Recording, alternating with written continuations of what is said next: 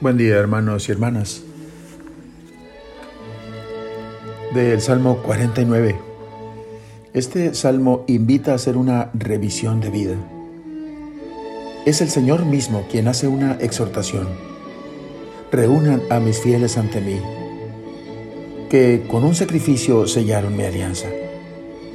Y pide coherencia entre sus prácticas religiosas y la rectitud de su vida. ¿Por qué vas repitiendo mis preceptos y andas siempre hablando de religión? Tú que odias mis reprensiones y te echas a la espalda mis palabras. Escucha, pueblo mío, que te hablo.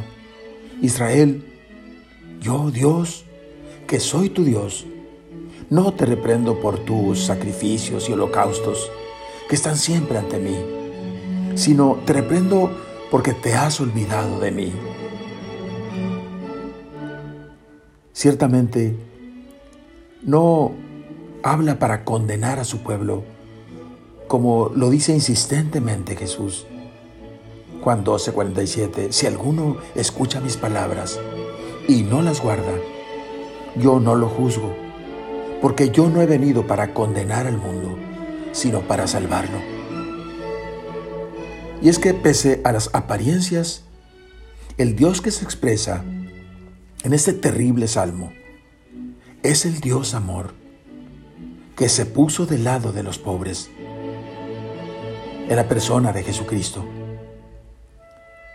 Lucas 5:32 dice, no son las personas sanas las que necesitan médico, sino los enfermos.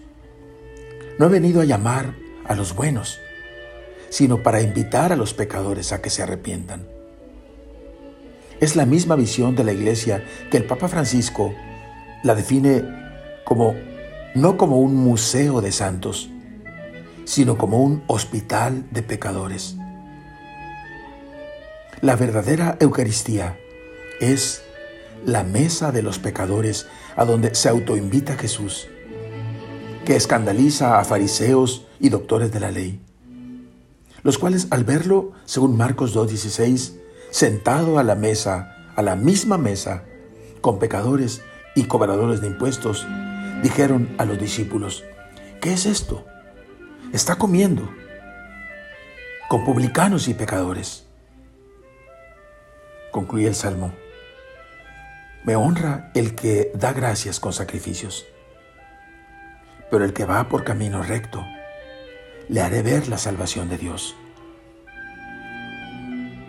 Hermanos, es el tiempo propicio para tomar otro camino.